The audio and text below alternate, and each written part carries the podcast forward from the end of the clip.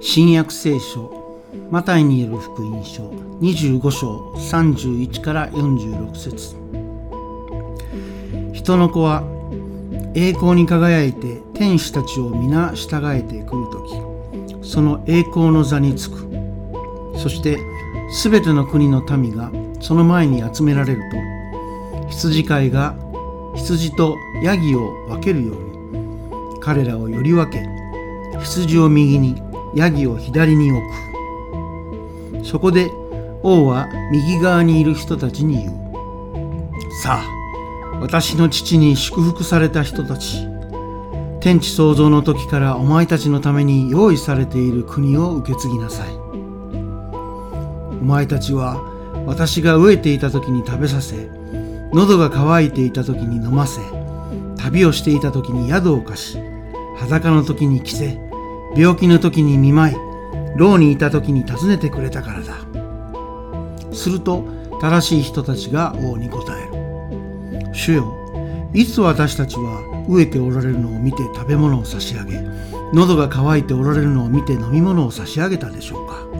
いつ旅をしておられるのを見てお宿を貸し裸でおられるのを見てお着せしたでしょうか。いつ病気をなさったり牢におられたりするのを見てお尋ねしたでしょうか。そこで王は答える。はっきり言っておく。私の兄弟であるこの最も小さいものの一人にしたのは私にしてくれたことなのである。それから王は左側にいる人たちにも言う。呪われた者ども私から離れ去り、悪魔とその手下のために用意してある永遠の火に入れ。お前たちは、私が飢えていた時に食べさせず、喉が渇いていた時に飲ませず、旅をしていた時に宿を貸さず、裸の時に着せず、病気の時、牢にいた時に訪ねてくれなかったからだ。すると彼らも答える。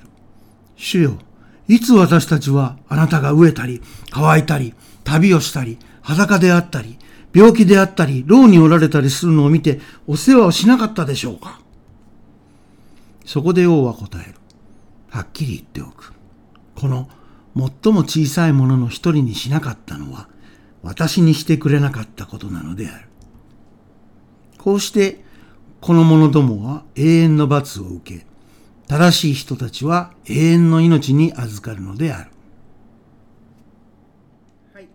えー、今日お読みいただきました、えー、イエスの予言は、いわゆる終末論という、えー、分野のお話になります。え終末論というのは、えこの世の終わり、え世界の終わりに関するお話のことですね。えユダヤ教、キリスト教の歴史観というのは、え天地創造の始まりから、えいつかこの世は終わりを迎えるというですね、始まりがあって終わりがあるという直線的な歴史観なんですね。えそして、今日はイエスが語った終末論の一部を切り取って読んだことになるわけです。え非常に恐ろしい考え方ですね。えこの世の終わりにはですね、人の子と呼ばれるものがやってきて、えそして全ての人間を正しいものと正しくないもの、呪われたものどもにバッサリと分けてしまうだろうというわけです。そこで、えー、ちょっとここでお断りをしておきたいんですけれども、えー、このイエスの予言はですね、もう外れてしまっています。えー、イエス様には大変申し訳ないんですけれども、イエス様に異議を申し立ててもいいんじゃないかと、えー、思うところも聖書の中にはわずかながらあるんですね。で、これは終末論については特にそうなんですね。えー、というのもですね、イエスもイエスと同じ時代に生きていた人たちも、もう終わりが来る。もうすぐ来る。というふうに信じていたからです。イエスがこの世の終わりに来ると言われていたその人の子というのもですね、これあの、イエス様が私が人の子だというふうに、え自覚を持っていたかという、どうかというのは、これあの論議の決着がついていません。えー、信心深い人はもちろん、えー、イエスは人の子だっていうね、イコール神の子だというふうにえ信じておられて、最初からそういう自覚を持っていて当たり前だろうと。そのつもりでこの地上にやってこられたのだ。というふうに、まあ思っているようです。けれども、えー、信仰の薄い私のようなもののですね、えー、勝手を言わせていただける、いただければですね、どうも、えー、最初の頃はそう思っていなかったけれども、だんだん自分の死が近づいてくるのを、えー、悟るに従って、えー、実は自分が人の子なのではないかと思い始めたのではないかというふうに思うんですね。今日の聖書の箇所は、まだまだイエスが、えー、自分は人の子だというふうに思ってはいない時期のような言葉に思われます。人の子とダニエル書に書いてある神の子で王でもある者がやってきて栄光の座につくだろうと、まあ、将来への期待を込めて人々に語っていたんですね。ここは私とは違う人の子というのがもうすぐやってくるぞっていうふうに人々に語っている。そういう口調です。で、これは間もなく起こるぞっていうふうに信じていたわけですけれども、えー、イエス自身がですね、はっきり言っておく。これマルコによる福音書にこういう言葉があります。はっきり言っておく。ここに一緒にいる人々の中には、神の国が力に溢れて現れるのを見るまでは、決して死なない者がいる。でも、イエスや弟子たちが生きているうちには起こらなかった。イエスは十字架にかけられたまま、え息を引き取る直前に、我が神、我が神、どうして私を見捨てたのですか？と嘆きながら死んでいきました。その後、パウロが活動を始めて、パウロも自分たちが生きている間に終わりが来るだろうと思っていました。でも、それは起こりませんでした。この問題を、え神学用語で、週末の遅延と呼ばれます。えもうそのままですね、週末が遅延しているわけです。週末の遅延という問題ができてきていると。最初のキリスト教徒たちの間に週末の遅延問題が発生した。で、この週末の遅延という問題に対処する形で、やがてイエス自身はやはり人の子できっとずっと先に再び来られるのだろうという信仰が生まれます。で、これがですね、再臨と呼ばれる、えー、英語ではセカンドカミングというふうに、もう、もう一度やってくる。再び来るセカンドカミングという出来事ですね。で、それを信じて期待しようと。で、そういう信仰が福音書が書かれる、えー、40年後頃には固まってきます。そして、ヨハネの目視録は、イエス以後70年近く経っていますけれども、その時にはですね、いくらなんでももう来るだろうと。いくらなんでも70年経ってるんだから。と思っていたけれども来なかった。そしてそのまま、まあ大幅話に省略しますけども、えー、およそ2000年間週末は来ていません。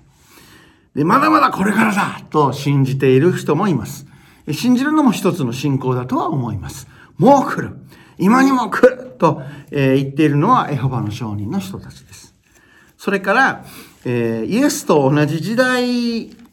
を生きた弟子たちが、週末、すなわちこの世の完成と神の到来を実はもう見たんだ。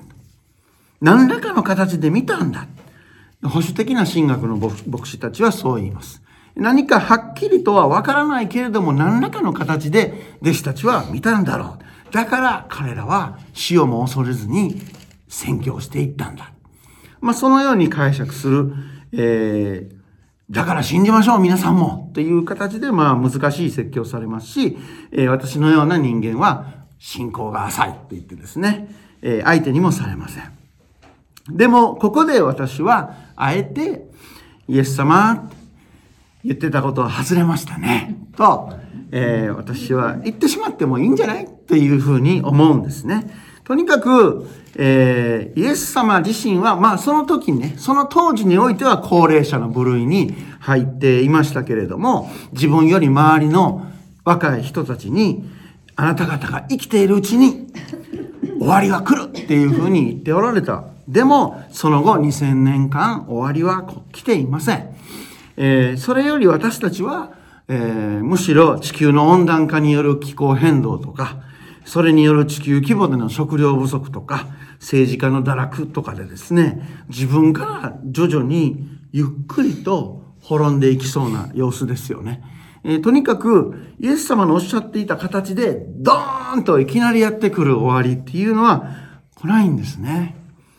でも、大事なことは、そういうことじゃないんだと私は思うんですね。イエス様はここで人間にとって大切なことは何かということをはっきりおっしゃってるんだと思うんです。えー、何しろですね、終わりが来たら、片や永遠の命に入り、片や永遠の火で焼かれるって言ってるんですから、もうこれはイエスが究極の人間観っていうか、人間というのはもうはっきり二つに分かれるんだっていうことを、ものすごく強烈な勢いで言っておられるっていう、そのイエスの究極の価値観が示されていると言っていいんだと思うんですね。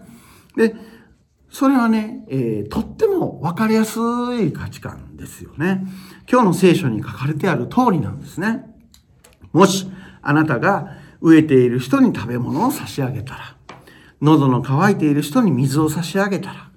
旅をしている人に宿を貸してあげたら、裸でいる人に衣服を差し上げたら、そして病気の人や牢に入れられた人にお見舞いをしてあげたら、それは神様にしてあげたのと同じことなんですよ。ということなんですね。反対にですね、えー、今日、えー、前半今お読みしていただきましたけども、えー、後半の41節以降を見ていただくとですね、反対に、飢えている人に食べ物を与えず、乾いている人にも水も飲ませず、旅をしている人を止めず、裸の人を放置し、病気の人も牢にいる人も尋ねない。それもあなた方が神様に対してやったことだ。ということでもあるんですね。これが人間がその一生を裁かれるとしたら、その時の基準だというふうにイエスは生きているわけです。ここで注目すべきなのは、イエスは神様を一生懸命信仰すればというようなことを一言も言ってないところなんですね。例えば福音派の人たちは、えー、信仰を持って洗礼を受ければ天国に入って永遠の命がもらえますよ。と、えー、宣教するわけです。天国に入るには洗礼を受けさえすればいいんです。というふうに言います。けれども、イエスはここではそういうことは一言も言っていません。そうではなくて、あなたの目の前の困窮している人を神様だと思いなさい。その方に対して何かできることをするかどうか、それだけだというふうに言っておられるんですね。それはえ大それたことをやれと言っているわけじゃないんですね。イエスはここで、この最も小さいものの一人にしたのは私にしてくれたことなんだと、え言っています。たった一人でもやってごらんよということなんですね。一人の人を、ああ、この人の中にも神様はいると思ってできることをする。それだけであなたの人生の価値は永遠の命に値すると、えイエスはおっしゃってるんですね。えー、私たちがイエスを信頼し、イエスに従い、イエスと共に歩むというのは、本来はそういうことなのではないでしょうか。この世で最も小さいものとされている人、それは小さな力しか持っていない人、あるいは弱い小さい立場しか与えられていない人と言えるでしょう。食べるものや飲み物に困っている人に食事や食べ物を提供する。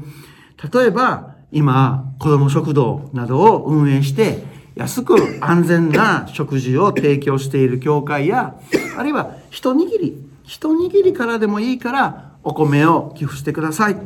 えー、お米を集めて失業者や路上生活者のために少しでも栄養をとってもらおうとか、多分そういう教会こそが最もイエスの価値観を実現している本当の正統派の教会と言えるのではないでしょうか。旅をしている人というのは、例えば路上で生活し、死んでいく人は、昔は航路病死っていう言葉で呼んでいたんですね。放浪病死というのは、行くと路面の路ですね、路上の路と、えー、病死ですね、病で死ぬ、航路病死と。つまり、行く道すがらで病死したという表現でですね、えー、まるでですね、えー、遺書のない、えー、どう見ても自死だろう、自殺だろうという、えー、遺体を、ご遺体を見て、遺書がないから不審死というふうに呼ぶのと同じように、えー、路上で、これはもうこの寒さで投資したんだろう。どう見ても、えー、ホームレスの生活の中で死んだ人を、行く道すがらで病死したと。いう言葉で航路病死と表現する。えー、そういう人に寝泊まりする場所を提供する活動などもあります。あるいは貧しい留学生などをホームステイさせてあげたり、帰る家がなくなっちゃった子供が暮らす場所を提供するというのも、旅をしているのを見て、お宿を貸すということにあたります。そして、えー、病気の人を見舞うだけではなくて、え牢にいる人を見舞うともありますが、もう今の世の中は、例えば、総理大臣に引っ込めと、えー、言っただけで警察に取り押さえられ、しょっぴかれる時代です。あまりに政治がひどいじゃないかと抗議した人も牢に入れられることはあり得ます。他の国では民主主義を主張したり、兵役を拒否したことで投獄される人もいます。そういう人を良心の囚人と言います。両親の囚人、あるいは悪いことを犯した人であっても、その人も神に愛された人なんだからと大切に扱う技を行っている人もいます。まあそれはなかなか並大抵なことではありませんし、私自身も経験はないんですけれども、それをしている牧師がいるということを知っています。そして、そのようなことを考えるときに、決して忘れてならないのは、イエスご自身が犯罪者として裁かれ、処刑された両親の囚人であったということです。イエスを愛するということは、権力者から犯罪者として処刑された囚人を愛するという危険な行為でした。しかし、イエスから牢に入れられた人を愛しなさいと教えられた人々は、イエスから、イエスが、えー、処刑された後もイエスを愛するということをやめませんでした。そしてその後、牢に入れられた人を愛することはイエスを愛することと同じなんだというふうに信じるようになっていったんですね。しかし、繰り返しになりますけども、イエスは大それたことを私たちに期待したり要求したりしているわけではないと思うんです。小さな立場に置かれている一人の人に何かして差し上げる。それだけでもうあなたは神の国にいる。そこにもう神の国が実現するんだというふうにイエスは教えてくれています。みんなができることをすることで、えー、神の国、天の国がこの地上に実現していく。そのことを、えイエス様は夢を見られたと思うんですけども、私たちもその夢を引き継いで、えー、夢見て生きていきたいと思うんですけれども、いかがお考えになりますでしょうか？本日の解き明かしは以上とさせていただきます。どうもありがとう